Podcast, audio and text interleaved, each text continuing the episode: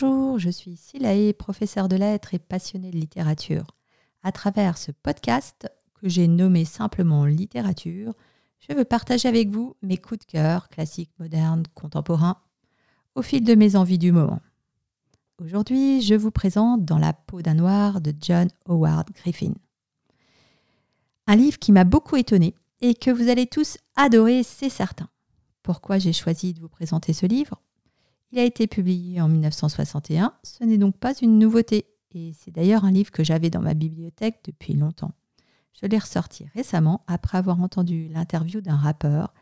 Il recommandé ce titre car c'était la lecture la plus marquante qu'il avait faite. J'ai donc eu envie aussi d'aller voir.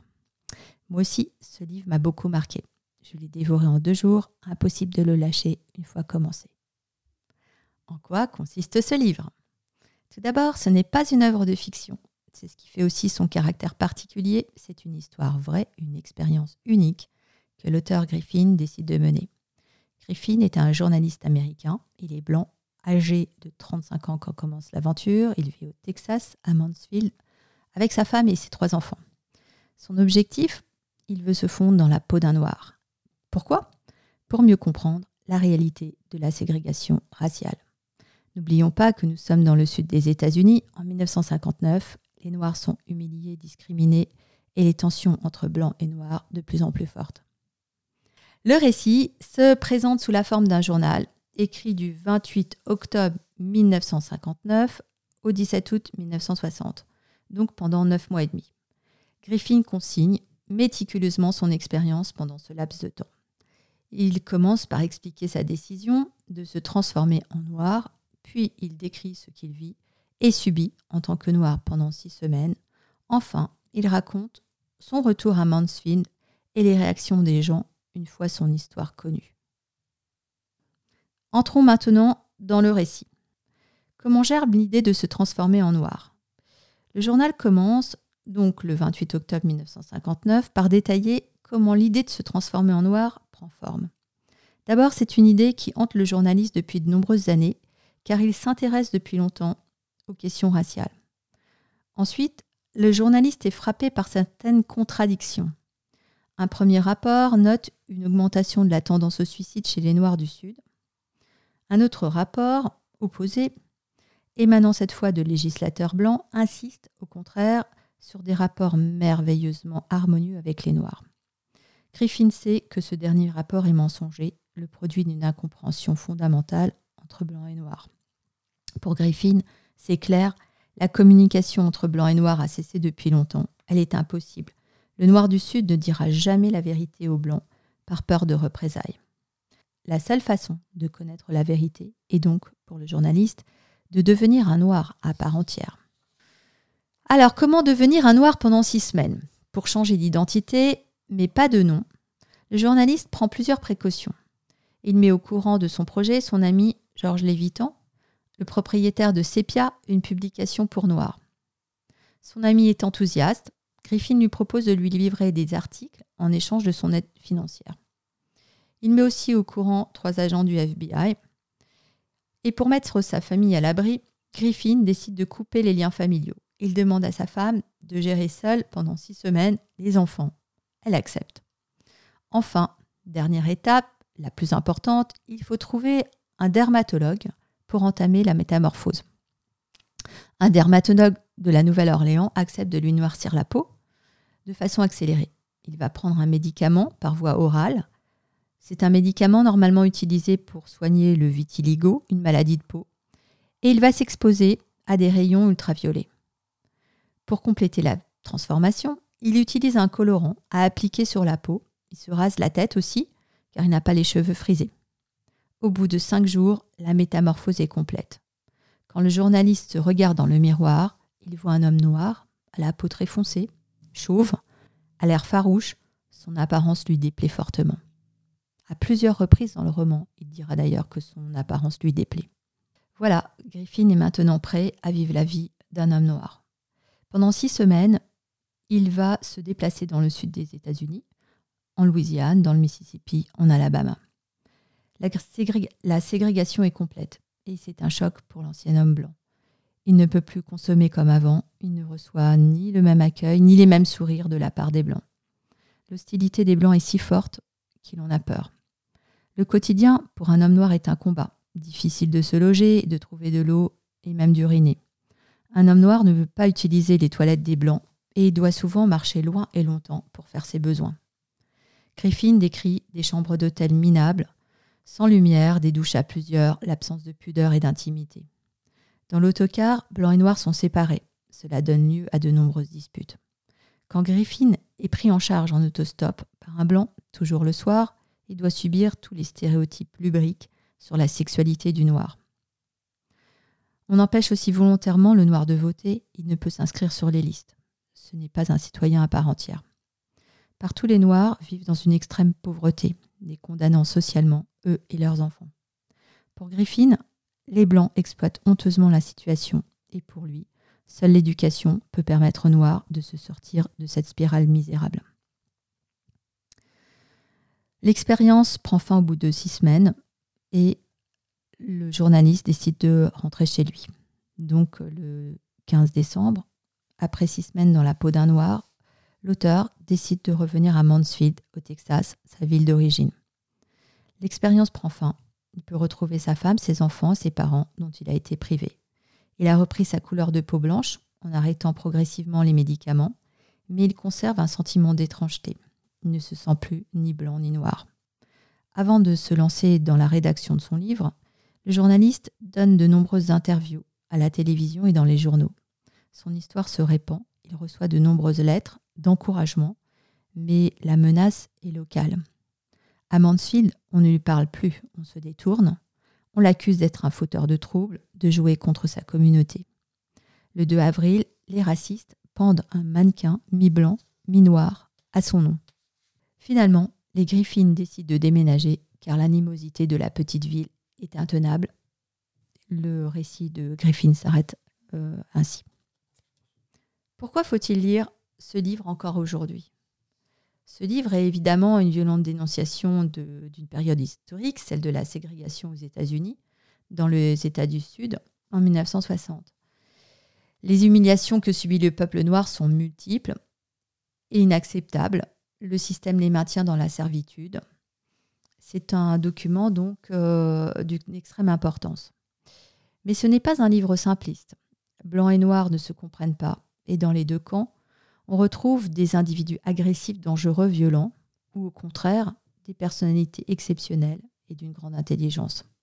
Ce livre, c'est surtout un livre de paix et de justice. Le mot justice conclut le livre, c'est le dernier mot. La paix doit être mise en œuvre, de part et d'autre, Maintenant que le noir s'émancipe, il ne doit pas commettre les mêmes erreurs que le raciste blanc. Si vous avez aimé euh, ce livre, je vous propose d'autres lectures autour du même thème. Parmi lesquelles, tout d'abord, Black Boy de Richard White, livre écrit en 1945. C'est une autobiographie. L'auteur raconte son enfance et son adolescence dans le sud des États-Unis. Le deuxième livre que je vous euh, propose aussi, c'est La couleur des sentiments de Catherine Stockett, écrit un peu plus tard en 2009. Ce n'est pas un livre euh, autobiographique, c'est un livre de fiction, mais c'est un livre très documenté. Ça se passe dans les années 1960, à Jackson, Mississippi. Une jeune femme blanche est très choquée par l'exploitation des domestiques noirs et donne la parole à ces femmes noires c'est un livre très intime sur les humiliations perpétuelles et le courage de ces femmes. Le troisième livre auquel me fait penser euh, dans la peau d'un noir, c'est Tête de Turc de Gunther Wallraff en 1985. Nous quittons cette fois-ci les États-Unis pour l'Europe. Nous sommes en Allemagne. L'idée est un peu la même. Gunther Wallraff, qui est un journaliste blanc allemand, se fait passer pendant deux ans pour un travailleur immigré turc sans carte de travail. Il subit exploitation et xénophobie. Le journaliste arrête son expérience quand sa santé se détériore. Le quatrième livre, c'est un livre français cette fois-ci, c'est Le quai de Ouistreham de Florence Aubenas, écrit en 2010. Florence Aubenas est journaliste, comme euh, Griffin ou euh, Walraff, et elle décide de vivre dans le nord de la France, à Caen, ville où elle n'a aucune attache, pour partager la vie de femmes qui n'ont rien, des femmes précaires. Elle se fait passer pour une femme sans expérience professionnelle, sans diplôme, et elle recueille des témoignages sur ces femmes qui vivent dans la misère, dans la peur du lendemain, euh, et qui, même quand elles ont un salaire, est si bas qu'il ne permet pas de vivre dignement. Son témoignage s'achève avec l'obtention d'un CDI à temps partiel de 2h30 par jour, payé évidemment rien du tout. Cela consiste en quelques ménages, quelques heures de ménage sur un ferry de 5h30 du matin à 8h du matin. Le racisme, ici, n'est plus lié à la couleur de peau, n'est plus ethnique, il est social. Cette femme est discriminée car elle n'a rien. En passant des États-Unis à l'Europe, on touche ici à un point essentiel, souligné aussi par euh, John Howard Griffin. On est discriminé parce qu'on est pauvre. La liberté passe par les études, l'éducation, les diplômes. Euh, tous les journalistes euh, finissent par ce, simple constat. Pour vous donner un avant-goût du livre, je voulais vous dire aussi un passage de Dans la peau d'un noir.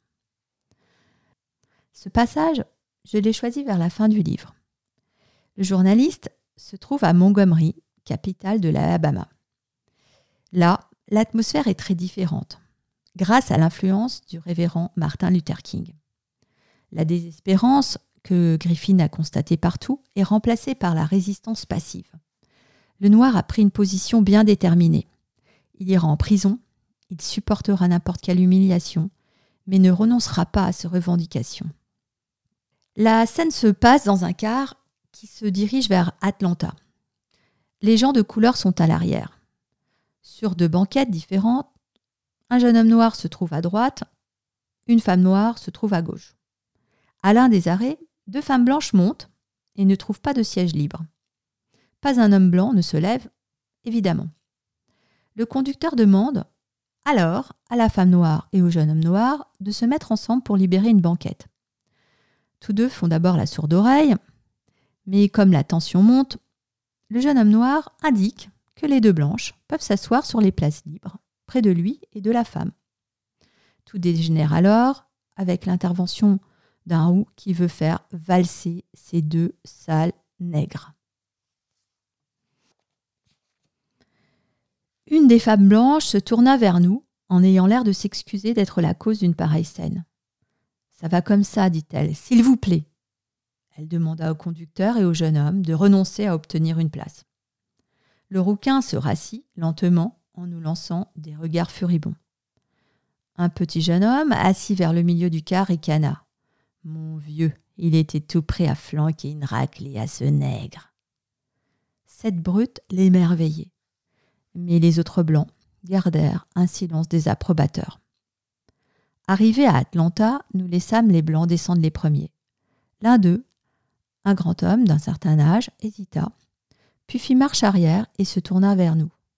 Nous nous cuirassâmes dans l'attente d'autres insultes. Il se pencha vers le jeune noir. Je voulais juste vous dire qu'avant de vous frapper, il aurait été obligé de me frapper d'abord.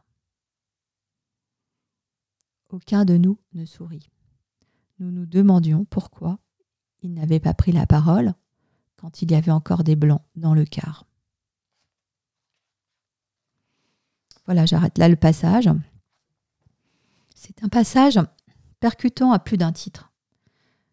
Nous sommes, nous sommes face à la haine, pure et dure. Face à cette brutalité, le jeune homme noir semble seul. Or, il reste calme et ferme malgré les insultes. Il n'obtempère pas aux ordres des Blancs, il refuse de céder sa place. Il ne se soumet pas, malgré le danger, alors que tout peut dégénérer d'un moment à l'autre. C'est une scène d'une grande dignité. On est impressionné par la fermeté du jeune homme. Enfin, ce qui choque ensuite, c'est la lâcheté des autres, de tous les autres, des noirs comme des blancs. Même des approbateurs, ils restent passifs, ne prennent pas le parti de l'agresser. On ne croit pas une seconde de plus au propos de l'homme blanc, qui dit, après que tout le monde soit sorti, en catimini, qu'il était prêt à intervenir.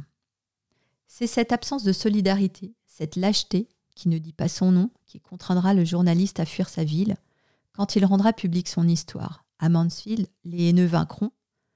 Ils sont peut-être en petit nombre, mais ils vaincront quand même. Et le journaliste et sa famille devront céder, quelle que soit la justesse de leur combat. Dans la peau d'un noir reste très actuel. C'est le combat interminable du faible contre le fort, avec son message d'espoir, dignité, fermeté et solidarité sont les piliers d'un monde juste. Voilà, ce podcast est terminé. J'espère qu'il vous a plu. Abonnez-vous et partagez-le avec tous les passionnés de lecture comme vous et moi.